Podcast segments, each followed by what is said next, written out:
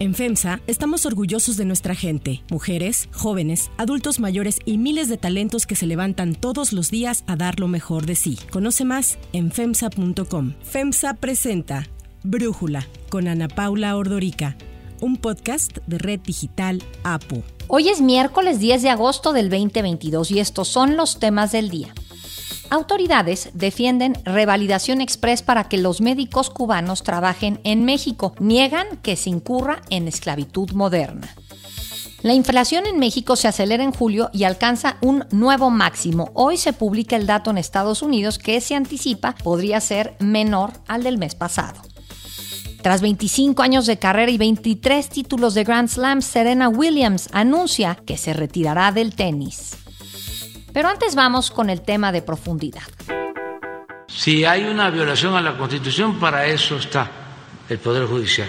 Él es eh, el encargado, el poder autónomo, independiente, y ya no depende como era antes del presidente. El presidente Andrés Manuel López Obrador anunció el lunes que por medio de un acuerdo logrará que la Guardia Nacional se integre por completo a la Secretaría de la Defensa Nacional, a la SEDEN. Ya quiero que la Secretaría de la Defensa se haga cargo. Este anuncio desató evidentemente polémica. Algunos expertos advirtieron la inconstitucionalidad del acto presidencial, ya que el artículo 21 establece que las instituciones de seguridad pública, incluyendo la Guardia Nacional, serán de carácter civil, adscritos como órgano administrativo a la Secretaría de Seguridad Pública y Protección Ciudadana. La Guardia Nacional nació en el 2019, tiene su propia ley en la que se establece que su función es de seguridad pública a cargo de la Federación y puede colaborar temporalmente en este tipo de tareas que corresponden a los estados y a los municipios. Además, la ley de la Guardia Nacional también dicta en su artículo cuarto que es una institución de carácter civil. Cuando era secretaria de Gobernación, Olga Sánchez Cordero aclaró quiénes conformarían la institución de seguridad. Una Guardia Nacional, porque ahí va a estar no los militares, los militares van a ser para la soberanía nacional, va a estar la policía, que ya trae otra formación. El término es policía, no es soldados. Los soldados es otro otro nivel, otras corporaciones. Estas otras corporaciones van a estar obviamente en la defensa de la soberanía nacional. En 2019 el presidente propuso modificar algunos artículos de la Constitución como precisamente el 21. Fue una de las tres reformas constitucionales que anunció el año pasado el presidente para la segunda mitad de su administración. Una de ellas tiene como objetivo pasar a la Guardia Nacional al mandato de la Sedena con la aprobación del Congreso. Queremos que la Guardia Nacional se siga consolidando, pero no que queremos que pase después a gobernación o a cualquier otra institución y en seis años esté echada a perder. El presidente agregó que aún tiene contemplado enviar la iniciativa legislativa en las próximas semanas para que se pueda discutir en el periodo ordinario de sesiones que empezará el primero de septiembre. Pero según López Obrador, también enviará el acuerdo que suena a decreto para que la Guardia Nacional quede protegida en caso de que la reforma no sea aprobada. Después de las críticas a este anuncio presidencial, López Obrador negó que se esté violando la Constitución porque la Guardia Nacional no será de carácter militar.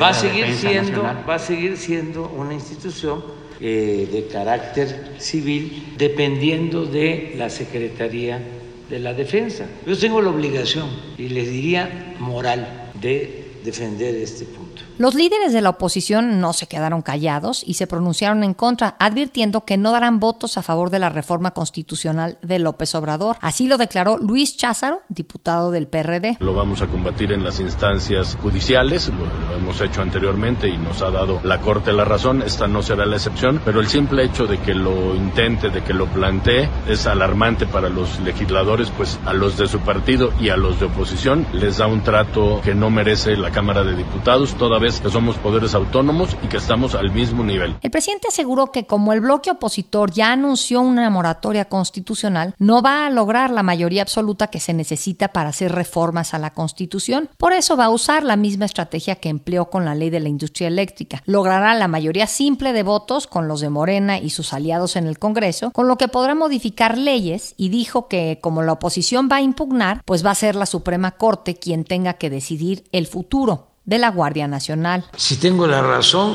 si estoy eh, bien con mi conciencia, si sé que esto es bueno para el pueblo, aunque no les guste a las minorías, vamos para adelante. Lo que llama la atención es que los que hoy promueven la militarización de la seguridad pública, empezando por el propio presidente, antes la atacaron con vehemencia. En el 2017, Manuel Bartlett, quien entonces era senador del Partido del Trabajo, así habló del intento del entonces presidente Enrique Peña Nieto por tener a las Fuerzas Armadas haciendo trabajos de policías. Herencias de terror que dejan Calderón y Peña Nieto al pueblo de México. Ahora van a militarizar al país.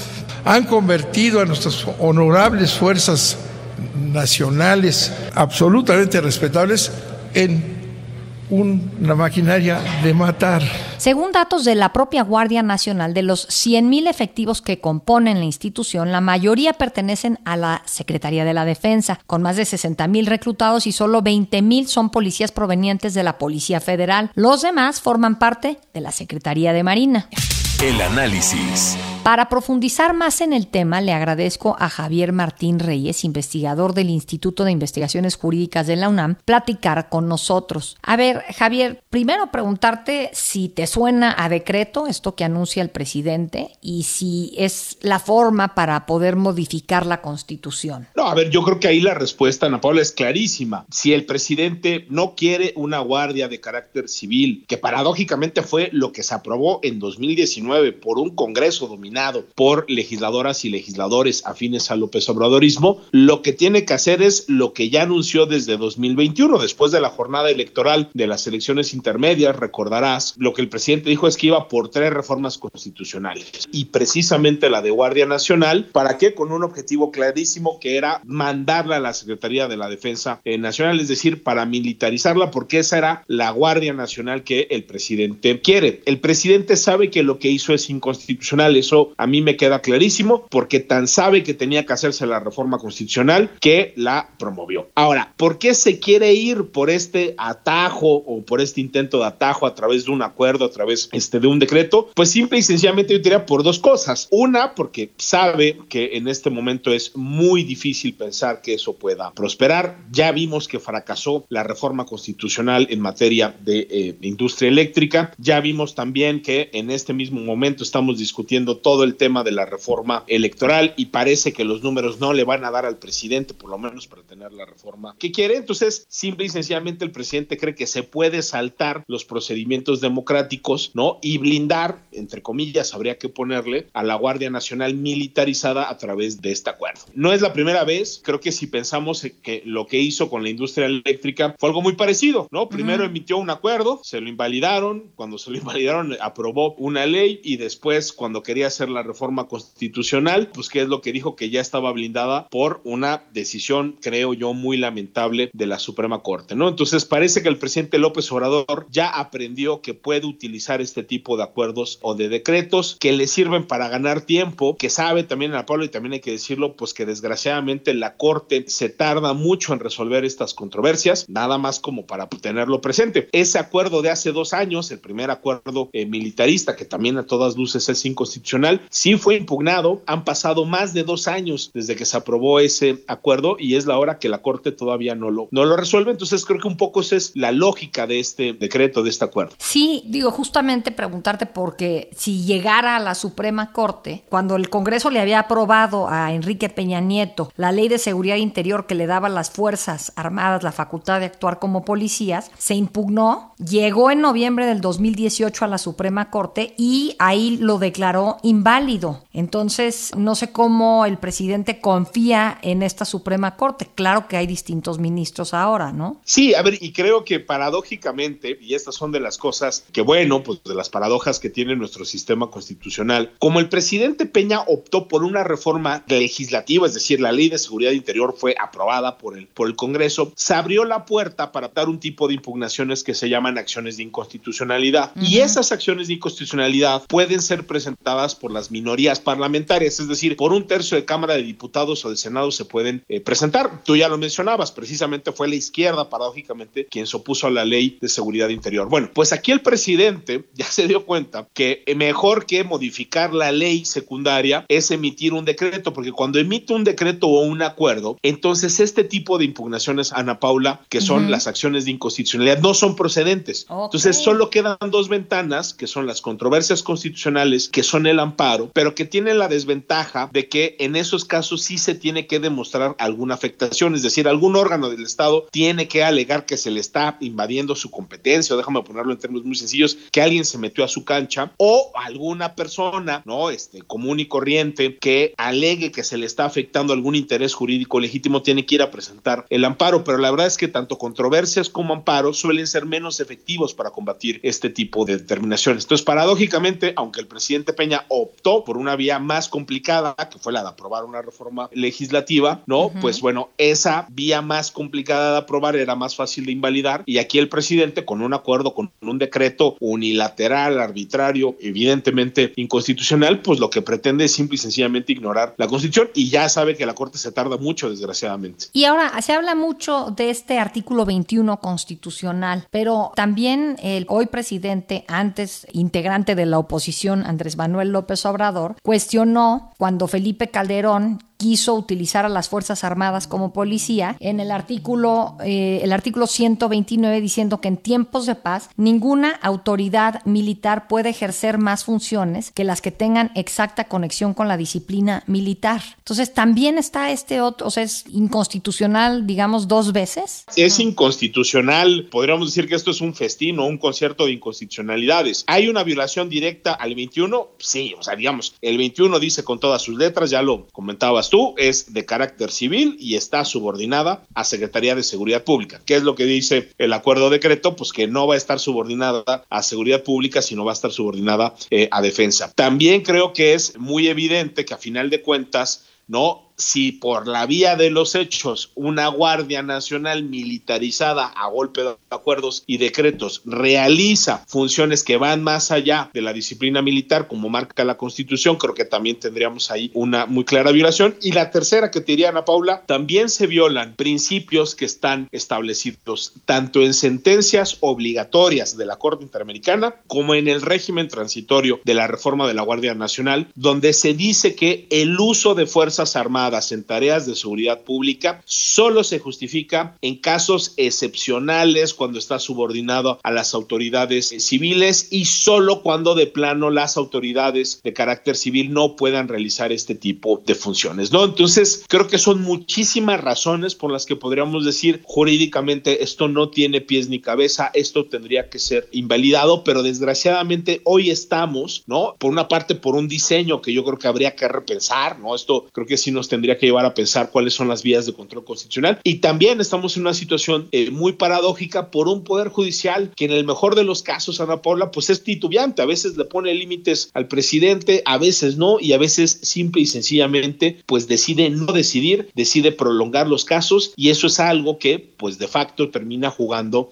a favor del presidente. Javier Martín Reyes, muchísimas gracias por tu análisis y por platicar con nosotros.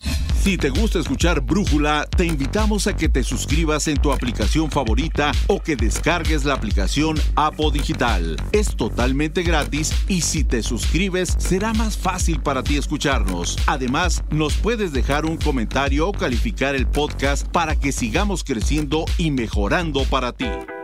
Hay otras noticias para tomar en cuenta. 1. Revalidación irregular. Esta semana se integran 115 médicos cubanos al sector salud nacional, 55 en Colima y 60 en Nayarit. Son los primeros médicos de un total de 641 que se contemplan en el acuerdo que México firmó con la isla y que viajan a través de la agencia Servicios Médicos Cubanos, que opera actualmente en 23 países del mundo. Las 40 mujeres y 75 hombres trabajarán en 15 especialidades de alta demanda. Sin embargo, asociaciones, colegios y federaciones han anunciado que la revalidación que tienen que hacer para poder ejercer en México, tal y como lo señala la Ley General de Profesiones, no está clara. El director general del IMSS, Zoé Robledo, informó que los médicos cubanos ya revalidaron sus estudios ante la SEP, lo que ha generado algunos cuestionamientos porque este trámite debería haberse hecho ante la Secretaría de Salud. Así defendió Robledo esta revalidación. Una revalidación puede tomar meses, sí, pero la salud de la gente debe de tomarnos horas para poderla atender y eso es lo que nos debería de preocupar, no cuánto tarda un trámite administrativo. Y mientras el director del IMSS negó que el modelo por el que los médicos cubanos llegan a México se trate de una práctica de esclavitud moderna, el presidente López Obrador se lanzó contra quienes critican la presencia de los médicos extranjeros en México. Me parece infame el estar cuestionando el que vengan médicos de Cuba, porque durante mucho tiempo se abandonó la educación pública y no se formaron en México médicos suficientes ni especialistas. 2. Inflación. La inflación en México se aceleró en julio más de lo esperado y alcanzó un nuevo máximo en más de 21 años. Esto confirmado por el INEGI, quien dio a conocer que el índice nacional de precios al consumidor se ubicó en 8.15% a tasa interanual, un nivel no visto desde diciembre del 2000. El dato refuerza la expectativa de que el Banco de México continuará endureciendo su política monetaria, cuya tasa de interés ha subido en 375 puntos en sus últimas nueve reuniones hasta su nivel actual de 7.75%. Mañana se dará a conocer la próxima decisión de política monetaria para la que se prevé un alza de 75 puntos base y así cerrar el 2022 en 9.5%. Además, hoy el Departamento del Trabajo de Estados Unidos va a publicar su informe de inflación correspondiente a julio después de que en junio se ubicó en 9.1%, la cifra más alta en cuatro décadas. Analistas estadounidenses anticipan que la inflación parece haber tocado un techo por lo que el informe de hoy podría arrojar una ligera baja influenciada por la reducción en los precios de las gasolinas. Para Brújula, Gabriela Siller, directora de análisis económico y financiero de Grupo Financiero Base, nos explica qué se espera con el dato de inflación de hoy en Estados Unidos y si influirá en la decisión de Banjico que se conocerá mañana. El mercado especula que el dato de inflación de Estados Unidos de julio pudiera salir debajo del 9.1% observado en junio. Con esto, la inflación mostraría una desaceleración y entonces esperaría que los siguientes meses empezara a ceder con más fuerza, quitándole preocupaciones a la Reserva Federal y por lo tanto con esto el mercado esperaría que la Fed ya no siguiera subiendo su tasa de interés a magnitud de 75 puntos base, sino solamente en alzas de 50 o 25 puntos base. Ante esto es posible también que el Banco de México ya no sea tan agresivo, pues si le sigue el paso a la Fed implicará una política monetaria menos restrictiva. Además, del dato de la inflación general en Estados Unidos, habrá que ver sus componentes, sobre todo la parte subyacente, que determina la trayectoria en el mediano y en el largo plazo de la inflación general. Si la inflación realmente se desacelera en Estados Unidos y además el componente subyacente muestra menores inflacionarias, esto podría traer optimismo, sobre todo pensando que la Fed ya no tendría que ser más agresiva. 3. Serena Williams. La estrella del tenis, Serena Williams, dio a conocer que se retirará después del próximo US Open en una carrera de más de 25 años en la que ha ganado 23 títulos de Grand Slam. En entrevista con la revista Vogue, Williams indicó que es momento de concentrarse en ser madre, en darle una hermana a Olympia, su hija de casi 5 años, y en sus metas espirituales. La estadounidense, que cumplirá 41 años el próximo mes, ocupa hoy el puesto 407 del mundo. I love playing though. It's it's like it's amazing, but you know, it's like I can't do this forever. Para Brújula, Enrique Burak nos platica un poco sobre este anuncio de Serena Williams. Siendo jugadora afroestadounidense, no era fácil abrirse ese camino. Luego lograr destacar y ganar 23 títulos de Grand Slam, uno menos que Margaret Court, que es la número uno de todos los tiempos. Lamentablemente las lesiones se cruzaron en su camino. El hecho de que la edad, el haber acumulado calendarios no le haya afectado porque ha ganado más títulos de Grand Slam que nadie después de 30 años de edad y han sido 10 títulos en ese departamento. El poder destacar en cualquier tipo de superficie de competencias y no solamente hablando acerca de torneos de Grand Slam donde ha ganado singles, dobles, dobles mixtos. También hay que recordar el oro olímpico que consiguió en Londres en el 2012, que cuando ganó su último título de Grand Slam en 2017, la Abierto de Australia estaba embarazada y pues dice que ella podría seguir jugando más hasta los 40, 45 años como eh, lo ha hecho eh, Tom Brady, pero que pues eh, ella quiere crecer su familia y de ella depende evidentemente por las condiciones biológicas que eh, crezca su familia. Así que una jugadora extraordinaria y con un legado difícil de repetir. Yo soy Ana Paula Ordorica Brújula, lo produce Batseba Feitelson. En la redacción, Airam Narváez. En la coordinación y redacción, Christopher Chimal. Y en la edición, Cristian Soriano. Los esperamos mañana con la información más importante del día. Oxo, Farmacias ISA, Cruz Verde, Oxo Gas, Coca-Cola FEMSA, Invera, Torrey y PTM son algunas de las muchas empresas que crean más de 245 mil empleos tan solo en México y generan valor como parte de FEMSA. FEMSA presentó Brújula con Ana Paula Ordorica, un podcast de Red Digital APO.